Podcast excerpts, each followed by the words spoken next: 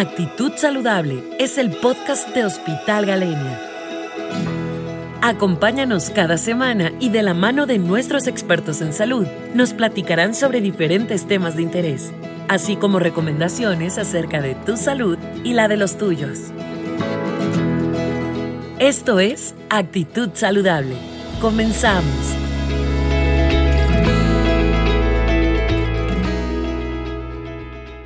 Hola, ¿qué tal? Buen día. Yo soy la enfermera Carla Arjona, encargada del área de clínica de heridas y estomas del Hospital Galenia. El día de hoy vamos a hablar de eh, este tema que son las heridas, un abordaje integral de las heridas en los pacientes. Primero que nada, quiero comenzar pues hablando del impacto que tienen las heridas en nuestra población, ya que en los últimos años se ha visto que existe un aumento en, en estas heridas, lo que va a llevar a prolongar el tiempo de estancia hospitalaria de nuestros pacientes y con ello un impacto emocional también y socioeconómico para ellos mismos. Dentro de los cuidados y el manejo de los pacientes con heridas han existido cambios y en el manejo.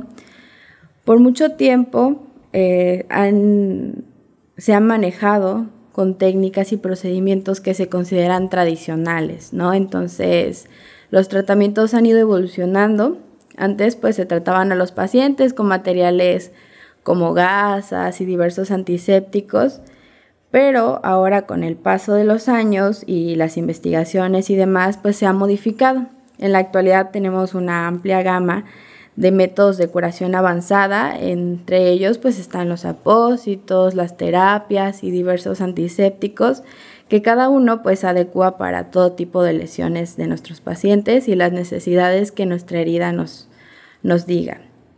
Entonces, dado a las consecuencias de las enfermedades crónicas y sus complicaciones que cada una conlleva, pues se considera de vital interés esta parte de implementar estrategias que vayan mejorando la calidad de vida de las personas en general que estén afectadas con heridas ya sean agudas, crónicas o también el estilo de vida de nuestros pacientes ostomizados.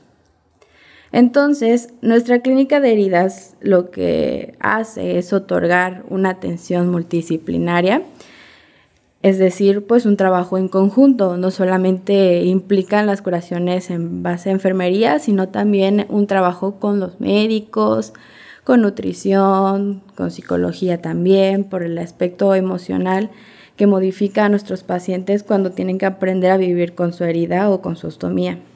Y pues la parte nutricional también es muy importante. Para la detección de estos factores de riesgo de nuestra persona con, con heridas o que se está tendiendo a desarrollar heridas, es importante también llevar a cabo una correcta valoración un diagnóstico adecuado, también un diagnóstico precoz para evitar complicaciones futuras como las infecciones y demás. También es importante el tratamiento que sea adecuado al tipo de herida que nuestro paciente tiene y demás. Dentro de los objetivos que nuestro, nuestra atención brinda es proporcionar entonces, como les mencionaba, una atención integral a las personas que tienen factores de riesgo para desarrollar una herida de cualquier etiología. Entre estas podemos mencionar las lesiones por presión, las úlceras, los pies diabéticos, las dehiscencias y demás. Entonces, cuando nosotros nos referimos a que exista un abordaje integral de la herida como tal, eh, hacemos énfasis en que el paciente pues mejore la calidad de vida del mismo viviendo con su herida crónica, aguda o con su ostomía, que el paciente esté familiarizado con ella y que sepa cuál es el tratamiento y el manejo que se le está dando, que conozca este, estas circunstancias para que lleve un apego mejor al tratamiento que se le está proporcionando. Y también es muy importante que el tratamiento sea el adecuado. Como tal, no todas las heridas conllevan el mismo manejo cada herida te va a pedir de acuerdo a cómo se encuentre el hecho, a las características que tenga y demás, te va a pedir un diferente abordaje. Entonces no está como tal que para tal cosa exista esto, sino que el tratamiento pues es personalizado, igual dependiendo del proceso de cicatrización del paciente, del área en el que se encuentre y de otros factores. Parte de ello pues es mejorar nuestra atención, que el paciente tenga una atención de calidad y esto no solamente hablando del ámbito hospitalario, sino que cuando el paciente pues se va de alta, él sepa cuál es el manejo que va a llevar en casa. Entonces allá implica mucho la parte de orientación tanto al paciente como al familiar, ya que recordemos que es importante que si nuestro paciente conoce su tratamiento y los beneficios del mismo, pues va a llevar un mejor apego para realizarlo en casa o para asistir a sus curaciones y demás. También es importante que exista un correcto manejo para disminuir las infecciones, tanto para disminuir como las infecciones, pero evitar también que se prolongue la estancia hospitalaria por eh, que exista una complicación en estas heridas, que el proceso infeccioso se alargue, que no se lleve un manejo adecuado, porque no se detectó a tiempo, porque no se dio un tratamiento adecuado, es decir, la herida está infectada, nunca se le hizo algún cultivo, no se detectó y solo se manejó con curaciones tradicionales como anteriormente. Entonces, esto nos va a prolongar el tiempo del paciente en el hospital y va a generar diversos impactos para él también, que es lo que trabajamos para que no suceda en lo menor posible. Dentro también de las atenciones, pues es favorecer el proceso de cicatrización de los pacientes con heridas, dependiendo también de los factores que cada paciente tenga de riesgo. Y bueno, facilitar el cuidado de las personas con estomas y prevenir las complicaciones relacionadas con estos. Dentro de los cuidados locales como tal, hablando en grandes rasgos de lo que es el preparar nuestro lecho de la herida y los cuidados como tal al abordaje, hay varios avances en el conocimiento sobre la cicatrización de las heridas y se han traducido en unos mejores resultados en relación a la cicatrización que conlleva una amplia variedad de las mismas. Entonces, pues es necesario preparar el hecho de la herida correctamente en cada una de las fases de nuestro proceso de cicatrización, lo que nos va entonces a ofrecer grandes posibilidades para que se pueda mejorar la calidad de vida de los pacientes en todos los aspectos del cuidado con un tratamiento adecuado correctamente. Hace mucho tiempo se creó un acrónimo que está en inglés, que se llama TIMES.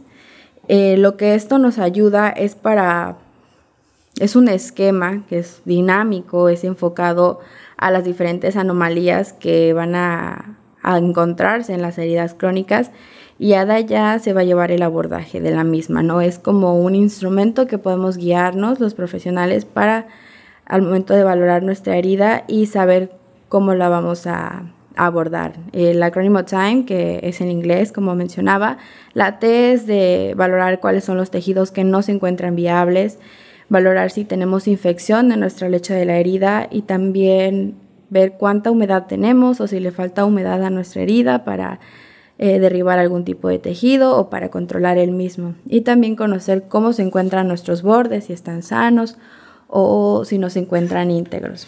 Entonces, como estuvimos viendo, es muy importante llevar a cabo una atención integral a los pacientes con heridas crónicas. ¿Por qué? Porque pues el valorar el estado de un paciente con una herida, tenemos a, a veces solamente nos concentramos como tal en la úlcera, ¿no? Sin embargo, son esenciales tanto el estado general del paciente, porque no solamente es eh, la úlcera, sino que pueden haber otras patologías que pueden estar desencadenando esto.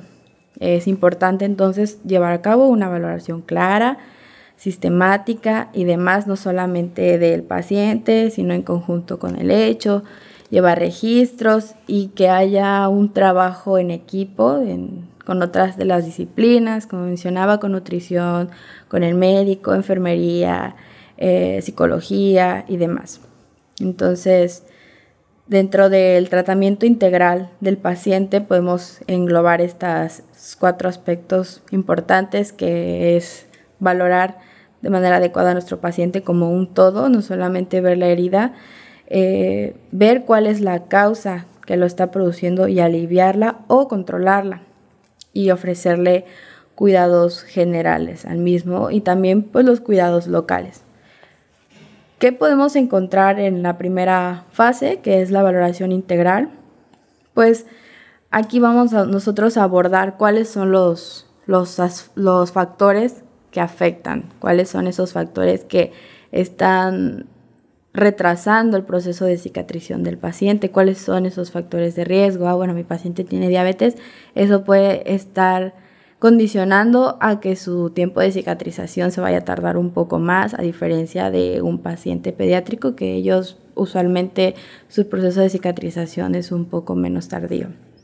También al momento de realizar el examen físico hay que valorar varios aspectos, dentro de ellos también el dolor, como un trabajo con el área de nutrición es importante valorar el estado nutricional del paciente porque esta parte también va a ayudar mucho en el momento de cuando vayan a cicatrizar las heridas, ¿no? Entonces también es importante y algo que no hay, no hay que dejar pasar es el aspecto emocional que esta afectación puede conllevar al paciente. Si el paciente como tal se encuentra en un estado en el que no quiere cooperar, el que no, no, este, no ha asimilado el proceso, podemos eh, llevar una valoración con psicología también, porque esto es muy importante y como tal una valoración de la lesión en general. Y el alivio de las causas, pues manejar cuáles son los factores que están llevando. Si lo que el paciente tiene es una lesión por presión, pues hay que manejar esas presiones, disminuirlas, manejo de las mismas. Por ejemplo, eh, si el, paciente lo que necesita es una terapia compresiva por alguna úlcera que tenga, o el control glucémico también para el paciente que tiene diabetes, pero conllevó a un pie diabético, entonces también es importante el control glucémico, no solamente el curar el, el pie, ¿no? También llevar a cabo el tratamiento de los factores de riesgos y enfermedades asociadas, pues es un trabajo que se realiza en equipo, enfermería, con los médicos y con nutrición, que es algo que, que es muy importante. Y como tal, dentro de los cuidados generales, eh, tenemos los cuidados de la piel, el soporte nutricional, el tratamiento del dolor y el soporte emocional, que es como en, en conclusión de todos los demás aspectos. Los cuidados locales, pues es el momento de cuando nosotros colocamos el apósito o al momento de retirarlo también. Hay, existen formas, momentos y técnicas, porque recordemos que son, pues es un área que va a llevar, que va a condicionar dolor al paciente. Entonces, también esa parte es, es importante. Eh, al igual que la limpieza y el desbridamiento, existen varios tipos de desbridamiento y nosotros al valorar nuestro lecho de la herida tenemos que ver cuáles son los más adecuados para, para la herida.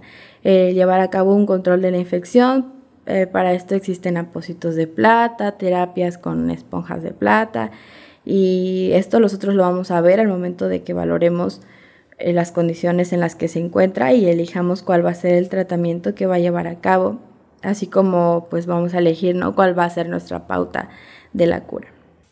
Como último paso o de manera de conclusión, dentro de los aspectos generales para nosotros prevenir las lesiones cutáneas y llevar a cabo el cuidado de nuestra piel y la prevención de algún tipo de lesión, vamos a mencionar algunos aspectos que pueden ser muy importantes y que pueden ser útiles, como es el mantener la piel limpia y seca, pero hidratada también, ¿no? Que no haya exceso de humedad y que tampoco haya exceso de resequedad.